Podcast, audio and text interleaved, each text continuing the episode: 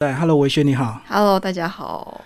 好，维轩一样，先把你现在的现职先介绍一下。我现在在生鲜食材科技担任营运长。那我们公司主要是在做一个声音内容的企划公司，那范围就包括像是 Podcast 或有声书。那同时我也是经济日报的专栏作家，那我就是写了非常多数位汇流相关的产业评论。嗯，好，那我们今天要聊维轩的这个少女时代，大概就从这个学生啊、家庭、学生，一直到这个求职之前，先把家庭环境讲一下。家庭环境嘛，还蛮普通的啊，就是小康家庭。小时候妈妈是中华电信的员工，然后一直到我小学的时候退休。嗯，所以其实基本上爸爸的话就是一直在不停的创业这样子，然后他是跟医学相关的领域背景。父亲影响比较多还是母亲？你觉得？母亲诶、因为我小时候其实蛮叛逆的，虽然我后来念到了台大博士，可是我小时候是一个很喜欢翘课的孩子。嗯，我小学的时候念光复国小嘛，我就常常光复国小跟国父纪念馆就是一个矮墙，然后看我的身高就知道，其实我国小毕业的时候就一百六十五公分。所以那时候你都带头是不是？没有，我就一个人，我是比较喜欢一个人去看看这个世界在发生什么事情。是然后因为我的同学们都很害怕，觉得说，嗯，我不要翘课，我要认真的待在教室里。我觉得教室很无聊，所以我就常常会翻墙去国父纪念馆，就是看路上的小朋友们在干什么。嗯，那时候你是不是人生还充满很多无奈，所以就觉得绑在那边很痛苦？应该是说，就是我就不喜欢上课吧，我觉得上课很无聊。因为我在幼儿的时期，我妈妈很喜欢跟我玩一些不管是数字游戏啊，或是认字。据她所说啦，我好像两岁的时候就街上的招牌字我通通都念得出来。嗯，后来他就不敢再教我，他怕我以后就是会变成那种很拽的小孩啊，去学校什么都会。哦，有时候小孩太聪明，家长就会怕顶嘴，对不对？对对，可是因为我爸是一个非常严厉的父亲，所以基本上我也是不太敢顶嘴。爸爸说一就是一，说二就是二。嗯所以你在国小阶段就孤狼一个，没有什么朋友这样。应该说，我下课的时候朋友还很多，然后因为我是比较比较男男性的那种个性吧，就比较豪迈一点，所以像下课的时候常常会去玩那种踢瓶子啊，或者是打篮球。小时候很喜欢运动，所以嗯下课的时候都会都会去打球什么的。可是光复国小以它的地理位置来讲，应该学生素质都不错吧？家庭环境都还可以啊。所以就是要翘课的只有我一个，其他人都是乖乖就在那边上课。没你没有同类就对了。对，大家就是比较乖一点。嗯那我从小就是比较不喜欢，我很喜欢看规则的另外一面，所以我很喜欢用自己的方式跟眼光去看看这个世界到底发生什么事情。那有没有比较有兴趣的科目啊？当时比较有兴趣的是外文科，我非常喜欢学外文。我小那时候你们就有外文课，我小五的时候是刚开始有英文课的时候，是然后那个时候其实因为我的光复国小其实地理位置的关系，很多人都有去补习，其实对于不管是字母什么都会有初步的认识。那我们家一直采取的就是我就是鼓励式教育，嗯，所以说就是哎、诶你不会好像也还好。后来自己对语言产生兴趣，然后发现考试又考不赢人家之后，有一天就觉得说不行，因为我是一个比较好胜的个性，嗯后来就开始认真的念了外文，后来就真的对外文产生了蛮大的兴趣。那时候是到了什么阶段呢？那个时候小学直到国中，后来就有持续的就是在练自己的外文。我到国中，国中就更叛逆了嘛，因为小学就会翘课了，国中会好到哪里去？嗯，国中的时候就常常会跟老师呛虾啊，会打架什么的。我国中是念仁爱国中，仁爱国中就很常跟复兴打来打去的嘛，仁爱国中也是很好的学区诶。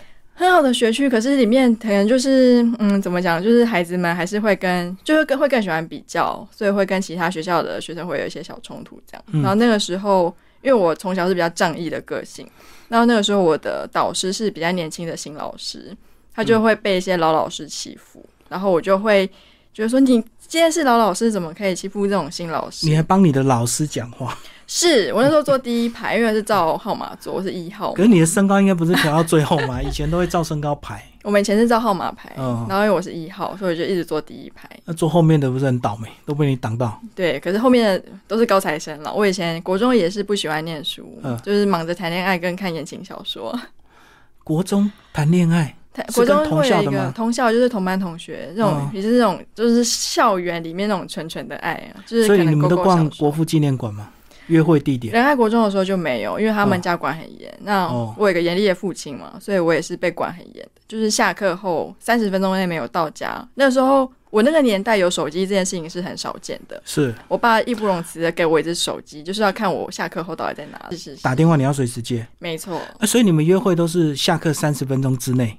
就是在班上，例如说体育课的时候，可能就牵哦牵小手啊，这种也不知道算不算约会啦，就是纯纯的爱。是应该不了了之吧？当然，国中很难有什么 结好结果吧。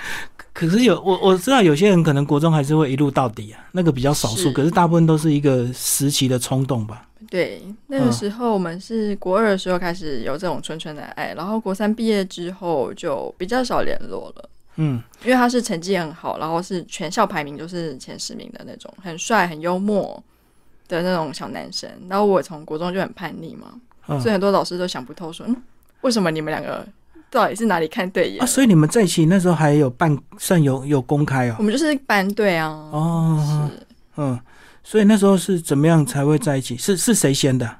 是谁先？以前我们是聊那个雅虎即时通嘛，哦，就聊天聊起来。聊天聊起来的。对，嗯，然后你那时候没有因为他功课很好，你就突然功课变很好。我也以为我会功课变很好，结果没有。对啊，很多故事都这么写啊，就是你受到激励啊。没有没有这种事。我那时候数学就是常考零分，然后数学老师就说要帮我家庭辅导。可是到原来国中的家长都还蛮机车的，你知道就那个学区的关系，对啊，他就先问我导师说：“哎、这个王维轩他的家庭背景怎么样？我找他来辅导会不会有什么麻烦？” 而且他爸哦又是家长会长，感觉起来这种就是特别机车啊，特别机车才会当家长会长哦。你爸，我爸那时候刚好是家长会长，我的天呐、哎、我知道家长会长很拼哎、那他是真的自己想当吗？没有啊，他就是大家觉得哎、长得帅要穿西装就你了，然后就他就当家长会长。哦，所以你们家还有基因的遗传，像你就蛮高的。是，应该是有一点遗传现在家长会长很拼哎、啊？真的吗？对啊，因为、呃有有些人可能还是喜欢有那种，可能这样子或许对小孩在学校的一些学习会有点帮助吧，所以很多家长拼了命想要去选我。后来也想说，是不是就是因为那个时候我爸是家长会长，所以当我在呛老师的时候，老师也不太敢对我做什么。哦，有点忌讳。对对对，嗯，所以你那时候国中唯一有兴趣就是只有外文练得很好，其他都不不行。其他到国二、国三那个时候就开始对数学产生了一点兴趣。那其实我的不行好像就是也还好，我在班上的排名一直都是中上。所以你所谓的不行，只是因为你没兴趣而已，并不是真的念不来，对不对？是，像历史那个时候我就觉得说，哎、都已经死光了，为什么我要知道 以前发生什么事？可我后来长大之后发现说，哦不对，其实以前发生很多事情还是蛮重要的。嗯，那再来高中呢？高中我那个时候凭着实力考上了台北商业技术学院，就是以前的台北商专，是上学校。我那时候念的是国贸科，嗯，可是你知道，就是以前高中大家可能就是校门还是会紧闭嘛，那北上它是完全是开放式的，因为我们是跟二技那些在一起，所以你是五专嘛？我是五专，嗯我念了两年吧，然后就是因为一直去打撞球，然后翘课，经济学日考不及格，后来我嗯，爸就觉得说不行，不能再这样下去了，所以他就把我转到了私立的高职，就是裕达高职。你没有抗争啊？我有抗争，我觉得说为什么我要去？可是因为我们家是非常集权专制型的，然后我爸爸说一就是没有二，所以他也不顾我的反对，他就直接去办了转学手续。那时候都不想挽回吗？就是把书念好就好了，就可以不用转学。我以为他只是说说，谁知道真的是没有说说这件事情。对啊，因为台北商专算五专里面是第二志愿吧？嗯我觉得，是还不错的学校。所以你就快乐的念两年，然后就被念变到私校去。就是念，然后我那个时候念的是日文系，哇，那你人生会不会很挫折？我那个时候一度非常的自卑，嗯我觉得为什么我会从一个国立的学校跑去一个私立的学校？然后如大家所知嘛，大家对裕达商职这个招牌来说，在路上其实都不是有，就觉得我们就是爱打架、啊、爱喜欢闹事的学生嗯，才会去念裕达嘛。所以我一开始进去的时候，其实还蛮自卑的。那我也觉得同学们都跟我不太一样。你那时候去有年纪比较大吗？就是我那时候降转了一年，所以我比他们大了一岁。那有没有变大姐头？没有，我就是一个非常低调，然后我觉得我都在这边了，那我就好好念书好了。嗯所以我觉得那是一个我人生的第一个转捩点。嗯，我就每天埋头就是念日文这样。有没有被霸凌啊？没有哎、因为我就会看起来乖乖的、因为我去裕达之前，我妈跟我说，你以前国中坏就算了，五专坏就算了，你在私校里面被打什么，没有人可以救你哦，那种霸凌很多、哦。然后我就是可能有点被吓到吧。嗯，那为什么会选日文？是你爸帮你选的吗？他就觉得说，反正我喜欢念语言，哦，然后英文就是我那时候英文还不错，我国中毕业的时候就考过中级了，嗯全民英检中级。是然后后来他觉得，要不然就学第二个语言好了，所以他就帮我选了日文。哦，因为我知道裕达比较有名是幼保科，对对，我看起来应该就不适合带小孩吧？我小孩应该看到你就会怕，就会乖。对，我不知道为什么很多小孩看到我是会怕的，可是其实我本人还蛮喜欢小孩子的，嗯嗯嗯，可能有一种天生的威严，长相的威严感。应该是。不过我在裕达那两年，我觉得真的是改变我很多。我是就进入了升学班念书嘛，嗯，我在裕达那两年就考到了日文检定一级，哦，然后那个时候我也代表学校去参加了全国高中职的日语演讲比赛，我拿到全国第二名嘛。一级非常的难考哎，是是尤其是日文的那个什么五段动词变化，真的背的快疯了。对，那我真的是你有什么技巧？有什么技巧吗？我觉得常看就有差、欸，就哦常看你真的就会。语言这种东西就是常看敢用。你没有做自己的笔记本吗？笔记本吗？就是我很喜欢去看日本的新闻杂志哦，嗯，所以我蛮多东西就是直接是从实物学习。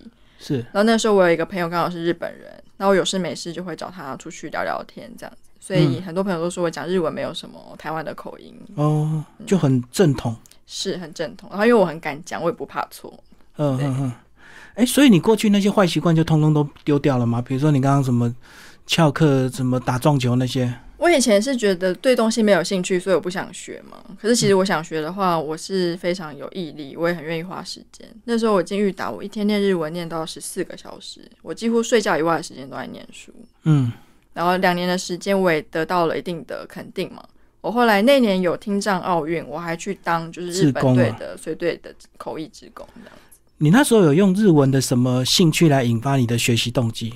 日剧啊，日本电影或者我喜欢看日剧，然后我对我不是比较不是那种喜欢动漫的那一种，我对日剧那种，因为我觉得日剧还蛮能反映出当时日本的一些社会形态。我发现我对于这个社会发生什么事情，我是很感兴趣的。这也就对应到说，为什么我小时候很喜欢翻墙看国父纪念馆的叔叔阿姨啊，小朋友们在干什么？嗯对，好，那恋爱嘞？恋爱吗？那时候就没没心思那。时候就没有心思了，我就是很喜欢念书，我没事都在念书。嗯，然后那时候应该你同学之间应该关系会不好，因为你转学生，然后你又特别会念书。也不会，因为其实我还蛮喜欢分享的，所以哦当他们真的有有一些问题的时候，我也会就是算适时的伸出援手嘛。我会把他们说，哎、我觉得考试会考什么？嗯，我天生很非常会抓题，所以我不是聪明，我只是知道老师大概会考什么。哦，方向。对对对，对啊，因为我觉得这个学生时代有时候这个刚进去的第一年呐、这个一年级大家感情是最好的，是，所以有时候转学生进去以后就会有很多隔阂，你知道吗？对。跨不过的那种，你觉得会吗我觉得？在裕达还好，后来我在东吴大学转系的时候，那个隔阂的体悟我比较深刻。嗯，对。但是你回头有跟你台北商专一一二年级的同学有联络吗？有啊有啊，那时候有一些情感吗？那时候非常有，就是因为每天都在一起玩嘛，那个时候哦的情感或是凝聚力是最高的。嗯，所以到现现在还是现在都还是有在联络。嗯，是好。那后来大学，大学我原本是念裕达商职，我本来是要去日本念中医，因为我爸爸父亲本身是从事跟医学相关的领域的人嘛。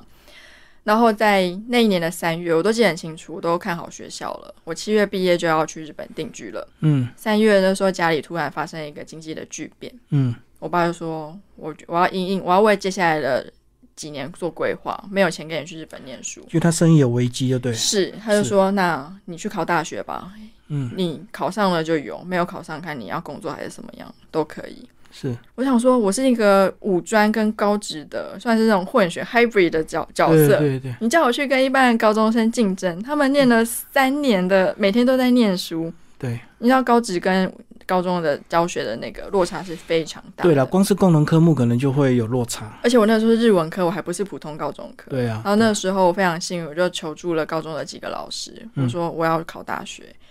然后因为等于是我是五专进去的，大家也知道我 是念得起来的，所以那时候非常多老师给我额外的帮助。我还记得五月毕业典礼的时候，我的国文老师他还跑去我家教我念国文。是然后那时候我妈也觉得好像来不及了，赶快帮我请家教。她就说我那个时候英文就三个月时间上二十四个小时，嗯数学理化也上二十四个小时，那我就去考试了。嗯，对，那考试的时候，我妈就说、哎我们去拜拜。我说啊，拜拜，好啊。我想说是拜文昌帝君嘛，我妈就说没有没有没有，念完了才拜文昌帝君，嗯没有念完的去拜三就是三太子哪吒。我说为什么？他说看他会不会都偷偷帮你看考题，告诉你一些答案。我说哦，好啊，反正妈妈都这样说了嘛，我就去了。嗯然后说实在，我考试的时候真的发生一些还蛮有趣的事情。我们那个时候是倒还有倒扣，嗯，所以填充题不会写，应该照理说不要写就，不敢写。对，可是我不知道发了疯还是怎么样，我在非常多科的填充题都被我猜到答案。嗯那原因是我也不知道为什么，我看到那个就想要写，例如说鄂图曼土耳其帝国，或者是数学有什零啊、负一啊什么，就有一个直觉告诉你说应该要怎么样，所以你冥冥中就有感应，就对。也就有一点感应，甚至是那个时候我画卡画错，就有一只虫一直停在我的试卷上不肯飞走。我想说现在怎么样？老娘已经很焦虑了，然后你还给我停在那边。后来我说啊，我才发现我卡画错了。哦，他在暗示。我觉得冥冥之中好像是有一个什么东西在暗示着我，所以我就用了，就是每一科各念了二十四个小时，剩下的时间都在收集教科书。我觉得反正教科书先拿到了就没有问题了，有时间再看吧。所以你是花三个月准备啊？对，就是考上了动物大学中文系，那个时候考了两百五十几分吧，那时候满分好像是三百的年代。诶，为什么会念中文呢、我们是只考只能填志愿啊，然后我妈就说，啊要不然这样吧，你就选校不选系，所以我们就哦。哎、东吴大学，因为我之前去东吴比日文比赛，我对东吴很有一种莫名的熟悉跟情感，是因为它有山有水吗？说不上来，有个地方你进去，你会 嗯。莫名的觉得很熟悉，就那种感觉，所以我就把东吴所有系我都填了，东吴比较有名是法律系啊。是法律跟商学院很有哦哦哦，对。反正就是以东吴为主就对了。是，然后我就考上了中文系。可是我国中最讨厌的科目就是中文，所以我嗯，那个时候要进去之前，我好紧张。我想说，天哪，我该不会就是我以前都不念国文，我还撕掉好多国文讲义跟国文考卷，报，应是不是？这是报应。哦，对，你看你都绕着语言在学，英文、日文、中文。后来我就进了中文系，然后我进去的时候，很多人想，嗯，裕达毕业的、哦，就发现，嗯，你们只考分数也考的没有我好嘛。哦，我懂懂。所以一开始的中文系同学有没有比较充满仙气？你 中文系吗？我们那时候很有趣，看看琼瑶啊什么什中。文中文系的我们有三班 A、B、C 三班，然后很有意思哦。就是老师说历年来的算是一个定律，一个统计上的结果是 A 班通常成绩很好，他从 A 开始排是不是？对对对，有第一名、第二名、，第三名。这我就不知道他怎么排。嗯，B 班的就是怪人很多，哦，可是通常比较会有成就都在 B 班，怪咖，然后 C 班就是哎就是都很平均，然后我就是分在 B 班，怪哦咖班。怪咖班就是对，就是我，哎、也蛮适合我的经历啊，因为我知道念中文系有时候会太投入那种文学的世界，是。所以有时候会不食人间烟火或充满仙气，会不会？我很喜欢念书，我在看书啦。嗯。我在这种国小的时候就非常喜欢看一些不管是小说啊或者文学作品，所以我后来进中文系，因为我觉得考试的中文是一块，可是你真正的阅读的小休闲的中文又是另外一块。是那在东吴中文系，我进去的上半学期，我父亲又跟我说：“哎、东吴有微生物系，你准备一下吧。下学期哦，准备一下就转去微生物系。”我就说：“你先叫我考大学，好不容易考上了，然后念中文，我念得蛮开心的啊。那我现在要去念生物，那你知道微生物系就是一个完全是原文书教学，然后所有的考试很多题目都是原文的地方。”终于可以抵抗它了吧？没有，我最后还是不抵。我爸说：“那你就吃自己吧，嗯，因为要自己缴学费什么的。”然后最后我就说：“没关系，我可以自己来，因为我以前拿了非常多奖学金嘛。”后来他就是默默的去帮我送了转系申请，嗯，然后我就被通知说要去面试。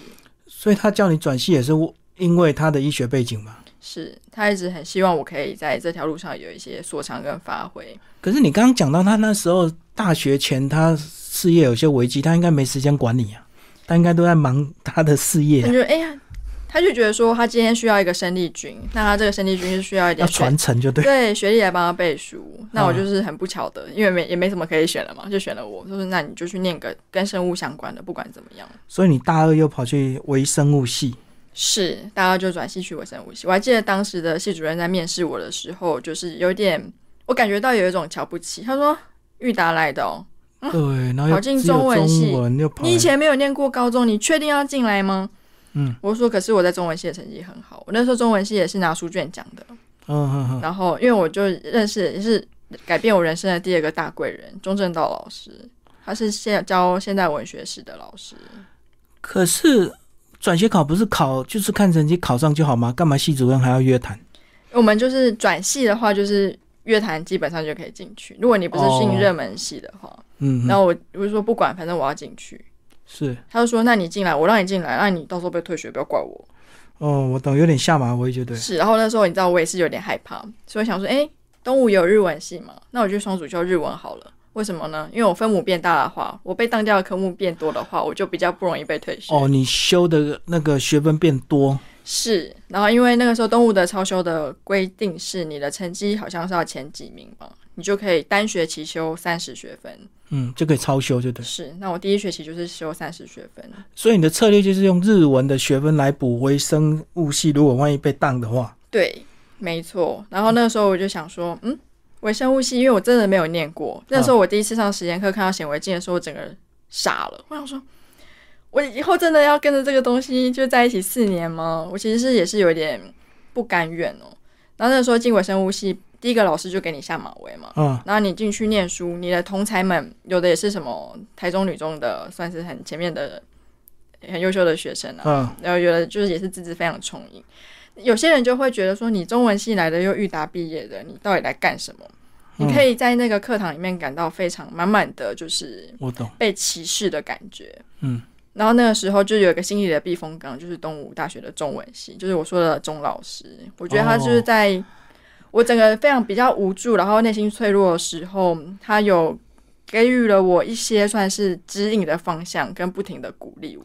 等于你遇到挫折，你就会回去找那个大对一我就会去个中文的中文系，然后寻求一些温暖跟帮助。那我确实每次就是我第一次期中考就考了全班前三名，在微生物系的时候，就跌破眼镜。老师马上就站不绝口，他说：“你们那边以前念高中都在干什么？他从中文系来，竟然可以念到第三名。”嗯，然后后来我就是维持这样的算是事态嘛，因为我本身非常的好强。哦，我是老师讲完一次，我还会去怀疑老师，然后去查其他教科书来看老师讲的对不对的那就你不会乖乖的照单全收，就对，就是还是维持我。小时候的个性。对，所以会念微生物系是本来就有这方面的企图的人嘛？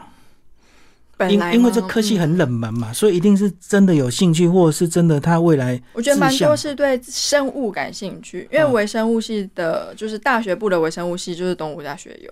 哦，那说实在，我们从我在那边接受了四年的训练出来，训练真的非常扎实，而且我们学生毕业是马上可以进业界工作，我们不用任何的之前训练，因为我们的实验课非常的多。所以你们大部分都用显微镜在观察微生物是这样的吗？我们虽然叫微生物系，可是我们也做了非常多的生化实验，像哦不管是现在的快筛，或者是一些我们比较常看到的检测试剂，或是我们现在常听到的 PCR，、都是我们学生非常擅长的实验，嗯，就是都做到烂了啦。因为我印象只有那个以前啊，去弄一滴水，然后看微生物里有没有什么虫这样子，那边蠕动，所以你们也是这样要这样观察吗？我们有一部分是这样，不过后来我们也是有，我们除了用镜检微生物的镜头去检验它之外，我们会做一些生化实验。我们在大一有一门课还蛮刺激，叫做菌种鉴定。嗯，那那门课就是我们的助教会给我们不知道的两株菌，那你就要花一个月的时间，自己安排时间，你要把它鉴定出来说它是什么菌。嗯那你就要自己设计实验啊，用我们所有学过的生化实验去看说，哎、它是什么菌，然后期末就会有一个报告。嗯，我怎么鉴定出来的？因为什么样的实验结果，我觉得它应该是什么菌。所以基本上我们对于现在可能用 PCR 就是基因定序就可以知道它是什么菌。对，那我们从传统的、从比较高阶的，我们都有非常扎实的训练来教导我们，就是怎么样在这个领域发光发热。你说那一个月要用什么方法？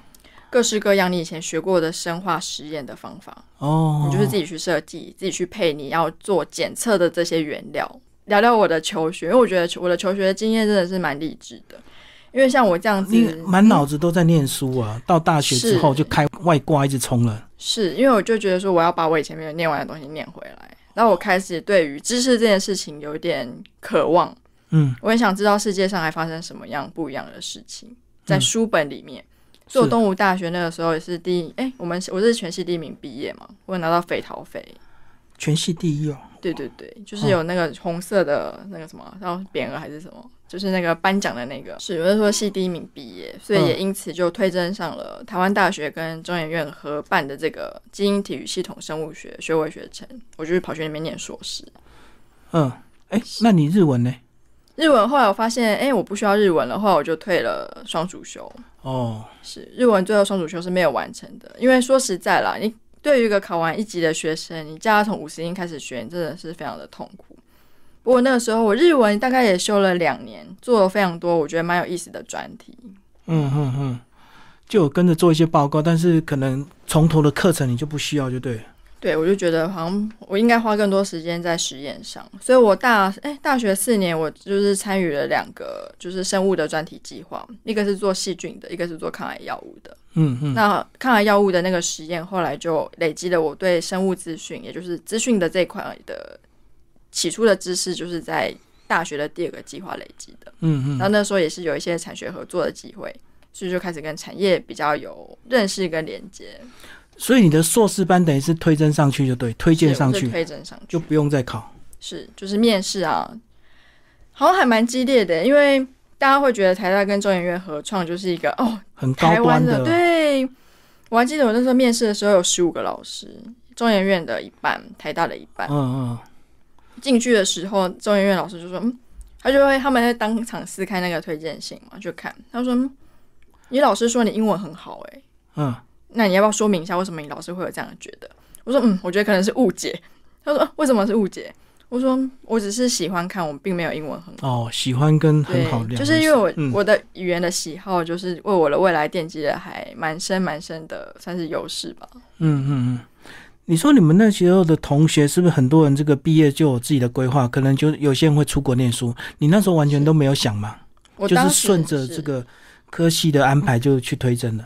我那时候原本是也有想要出国去念书，可是因为我说我父亲是一个非常专制的父亲嘛，他觉得他非常多的医生朋友，小孩去留学之后就再也不回来了，哦，所以他觉得他老年生活不想那么孤单，他就说你就在台湾念念看啊，啊台大这个也不错啊，对不对？所以他纯粹就是一点私心哦，就怕你跑了，是不是？是是是，因为他知道，因为我属马嘛，他小时候就说我是野马型的，就是我放出去之后应该就很难回来了。嗯嗯嗯。那他事业后来有转折了吗？有好一点了吗？就是后来有，当然是你有帮得上忙了。目前就还在努力中。我们现在目前自己有一个私下的实验室，然后有做一些比较是生物物理的实验。那等到有到一定的结果之后，也会有一定程度的曝光。所以我现在在科技这一这个领域也想要深耕，希望就未来可以帮他发声，然后做一些生物实验上的大证明。哦，好，讲一下你硕士到底念什么吧。他他他那个全名应该是怎么叫？基因体与系统生物学，嗯，那解解释一下，解我们其实是一个比较跨域思维的学程。我们以前的认知是学生物的，好像数学、物理就不好，嗯然后学数学、物理好的就跑去会比较偏向是计算类的嘛。是那我们完全是一个跨领域思维的，算是学系。那我们系很特别，从我们的所长就很特别，我们的系主任是挂台大的校长跟那个中研院的院长，我们是等于是合创的嘛，哦，对，所以我们所有的单位都会分两边。嗯，所以我们系上的可以选择的老师有七十多位，哇，嗯嗯，就很很就是横跨两院，那看你的兴趣在哪里。我觉得我们是一个蛮偏美式教育的学系，像我们会有讨论课嘛，我们讨论课以前台湾学生大家印象中可能就是不太喜欢发言，嗯，可是我们会定期会有外国的讲者来，我们是被迫一定要问问题，要发言强，迫你们要是是是表达就对。对，所以我觉得那那时候也很大程度的训练我的表达能力，因为你要非常及时。这个硕士班是不是有点这个实验性质啊？就是两我个人觉得是，那嗯现在其实也还是有，我都我我刚毕业一年嘛，我后来博士也是在这个学程，嗯，现在还是有这样，还是用这样的形式在教学，没有错。那你到这个硕士班是不是真的进入所谓的这个学霸的世界？硕士班吗？哎、我觉得台大竞争还蛮激烈的，就是哦还可以啦。对，因为很多是台大本土的学生上去，然后因为我进台大之后又继续不务正业。是，第一个是我很喜欢学语言嘛，所以我跑嗯去跟大学生修了西班牙文跟法文，我花了非常多时间在学外语这件事情上。啊然后第二个是我唱了合唱团，是那我唱的是东哦吴校友合合唱团，唱团，对，那也算是奠定了我一些在社会上处事运作的非常基础的知识，都是在那段社团经历来的。那这段社团经历，我唱动物也唱了八年。嗯，那我本身是没有喜欢唱歌哦，我是进去之后才喜欢唱歌的。嗯，我就说只是因为当时微生物系一个学长回来演讲的时候，他跟我说，他重视的不是学生的专业能力怎么样，逻辑思维好不好，呃他重视的是他们跟一个团队沟通。哦，社团生活，是，所以他说他那个时候就参加了合唱团。我说哦，学长都这么说，学长非常优秀，在是美国 FDA 的第一个亚洲的主席，所以你崇拜他，对不对？我还蛮崇拜他的，所以我觉得学长走什么路我也想走走看。那刚好跟着他去唱。中文系的中正道老师也在校友合唱团，哦，是，我说哦，那刚好啊，就是取暖兼自自己可以进步，蛮好的，蛮好的，嗯，所以我就跑去唱你唱什么音部啊？我唱女高音，我是 soprano，真的哦，对对对，嗯，我听不出来。我唱歌的声音跟这个比较不一样，因为我们从事声音嘛，我们声音可以分现在比较低沉啊现。在比较低沉，因为最近比较是主持科技节目，那大家会觉得低沉的声音听起来比较专业，哦所，以最近说话的 panel 比较低一点。听起来比较也比较舒服持久。是是是，对那如果高高音的话会比较累。嗯对对对，嗯，真的是你人生好转折哎，真的从不太念书到最后发展出自己的那个性向，然后很坚持一直在念，包括语言的多元学习。是我非常的有毅力、哦，我真的是一个东西学不会，我可以学非常多次。那我这人生中碰到非常多的贵人，我碰到什么样的困难，像微积分，我数学不好嘛，助教真的是花非常多时间在教我这个数学白痴。嗯，后来被他教到，就是我的被微积分老师叫去，那个时候是是数哎、理学院的院长说你是作弊还是怎么样？为什么你从哦，突然考考很好，反而被五十怀疑。分，期末考变九十八分，做了什么事？电影都这么演呢，好学对坏学生突然考很好就被叫去。是，然后我就说助教教我非常多东西，老师在马上叫我解一题，然后我真的马上就现场就哦解出来了、现场考对，他说嗯，那好，这是你应该得到的分数。所以我从第一学期微积分只有七十分，到第二学期我的那个学期总成绩是九十九分，因为嗯老师说不能给一百分，要不然后面的人调分调不上来。哦，我他就哦懂我懂。好可以。所以我觉得你是一路都对真的有兴趣的东西都很专注。我非常专注，然后我碰到困难，我很喜欢去碰到困难这件事情。大家可能觉得碰到困难好像烦很痛苦可是我很喜欢享受说我在这困难里面我成长了多少，我学到什么东西。那我也很感谢这些在我碰到困难的时候伸出援手的每一个人。嗯，可是时间有限，那你有没有失去什么？你觉得你花这么多时间读书，是，我觉得不会啊，我觉得还过得蛮开心的。哦那其实我这一段过程，其实我也觉得对很多人可以起到一些还蛮正向的帮助。毕竟很多人应该以前小时候也不喜欢念书嘛。那其实你会发现，有一天你静下心来，你真的不是不行，你只是不想做。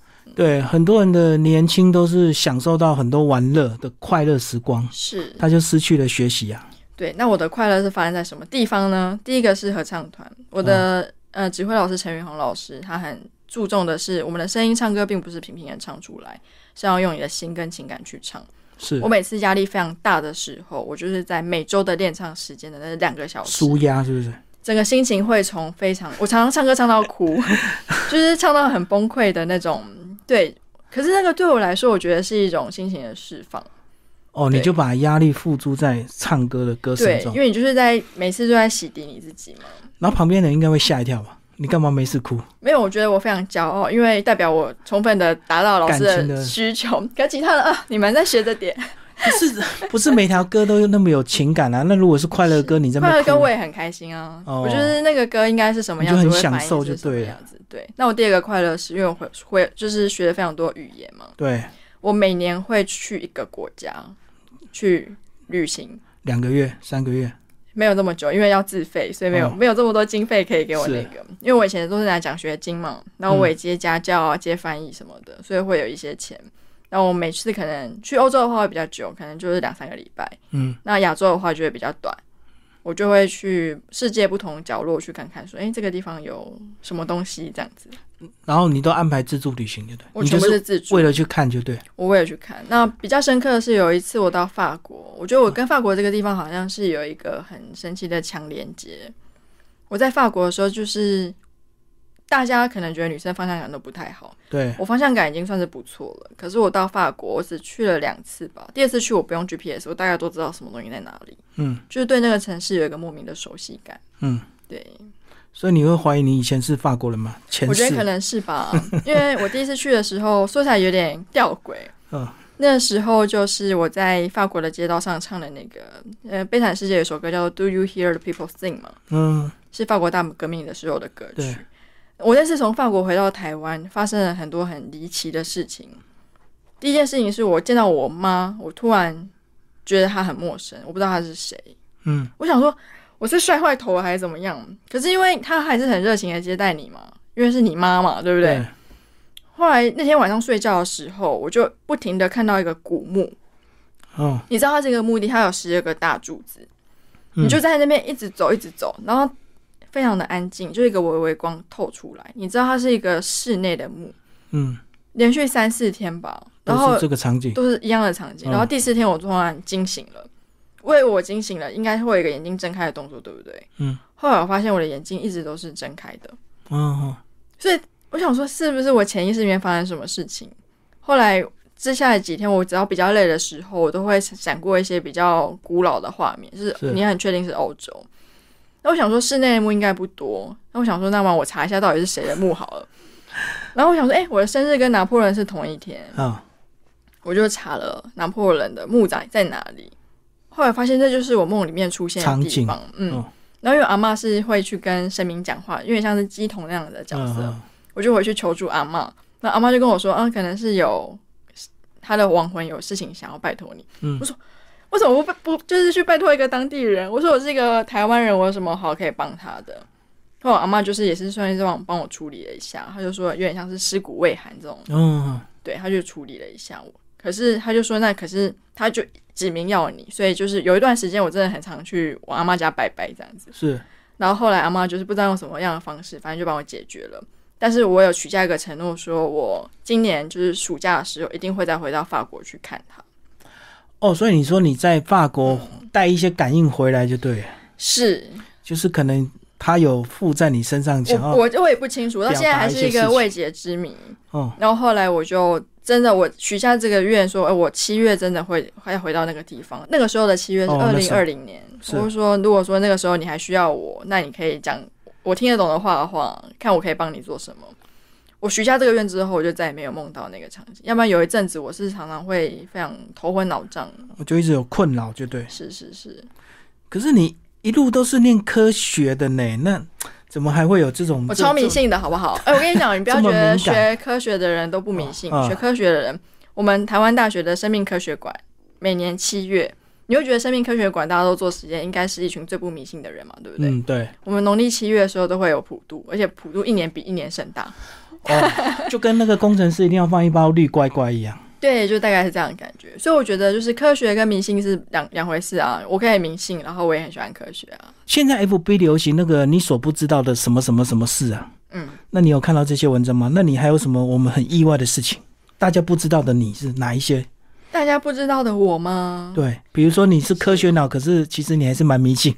我会迷信，然后大家觉得科学人好像都不喜欢写作，可是我很喜欢写文章。哦，对，你还发表很多专栏，是，不过这写专栏其实也是有一个契机在半，推半就。完全就是合唱团。你你永远不知道你现在做的事情会怎么样影响到你的下半生。哦，真的真的，嗯我上合唱团的时候，因为我当了春酒主持人，就因缘机会认识我的合伙人李学文先生嘛。嗯，那时候他在红海，那红海后来就赞助了一个科，就是算科技节目，对，我就成为那个节目的部分撰稿人。是，写着写着就写出兴趣来了，我就不甘就是变成是因为那个 part 叫科技大叔说故事嘛，就你写好稿给他们写讲就对了。对我连个名字都没有，你然后不行，是幕后工作人员。是是是，所以我才开始认真在写作这一块。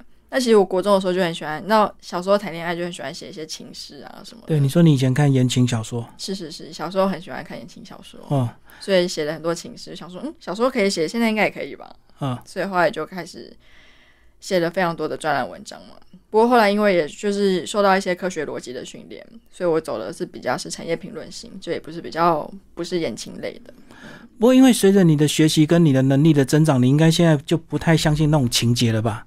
真的你说言情人生都小说吗？对啊，就是要靠自己规划 不。相信，因为我觉得你今天走出这个汉声广播电台，被一个总裁的车撞到的几率太低了，对啊，故事都不要信这个，小朋友们。嗯，那你自己有什么规划？自己有什么规划？哪方面的规划？当然是比较软性的家庭。因为我现在毕竟是新创公司的营运长，我觉得我现在所有重心都还是在都在事业上上。嗯，是，是，所以还没有想到那些。我觉得就随缘吧。嗯，对啊，我觉得你一路好像除了国小、国中比较迷茫之外，你是后来就很有目标，一直在念书、哎，就一直往前冲，因为我对世界有太多的好奇。嗯，这样在同才之间会不会给他们一些压力？因为你冲太快、太优秀了？我大觉得，不敢跟你交朋友。我觉得应该是还好吧。不过其实跟我共事的比较多的是呃长辈，就是前辈们，哦，是，因为他们都说我有一个老灵魂，对，跟我非常能沟通。法国老灵魂。是法国老灵魂，像是我跟我的同辈反而比较没有话聊，哦，因为我们专注的东西可能就不太一样。嗯，对他们现在可能还在少女时代，是我从少女时代的时候就已经是老灵魂时代了。所以你现在已经在搞你的新创事业，就没时间去想这些。是是是，哎，像你爸应该蛮骄傲的，他以前呢都一直决定你的命运，偷跟你说，我爸不知道我创业，他现在还觉得我还在台大当研究助理。真的啊、他都不 follow 你啊，他都不偷偷看你 FB 啊。不会不会，我从 day one 就把他在注册的那一瞬间，我的另外一只手机就掏出来就封锁了他。到现在还是啊，是到现在还是，可他不会用假账号去偷看。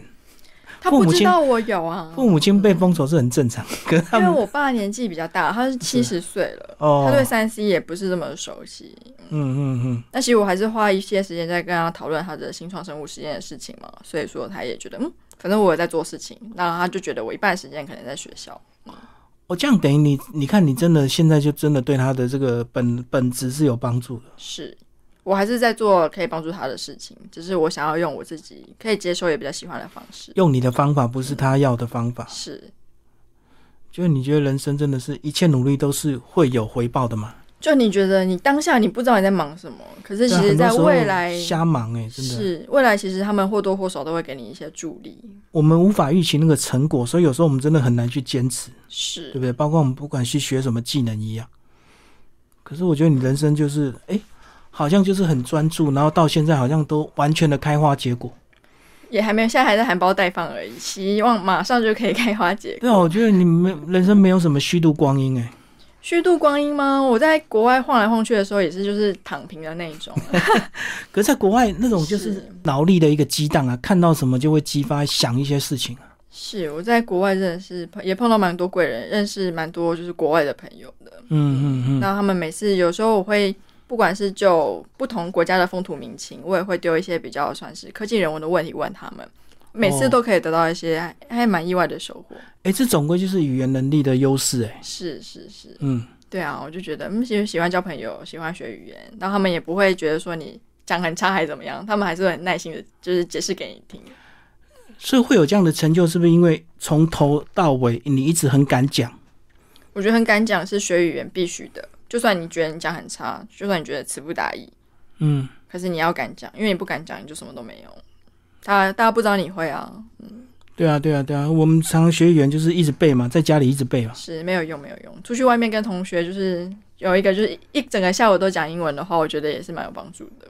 嗯嗯嗯，所以你有透过一些现代科技的方法，就是透过网络平台嘛，这样到处去跟人家国外一些朋友交流。我最近比较比较忙，比较没有用。我那时候在学法文跟西文的时候，他们有那种国际的交友软软体，哦，等于可是重点在那个语言交换，嗯，是 app。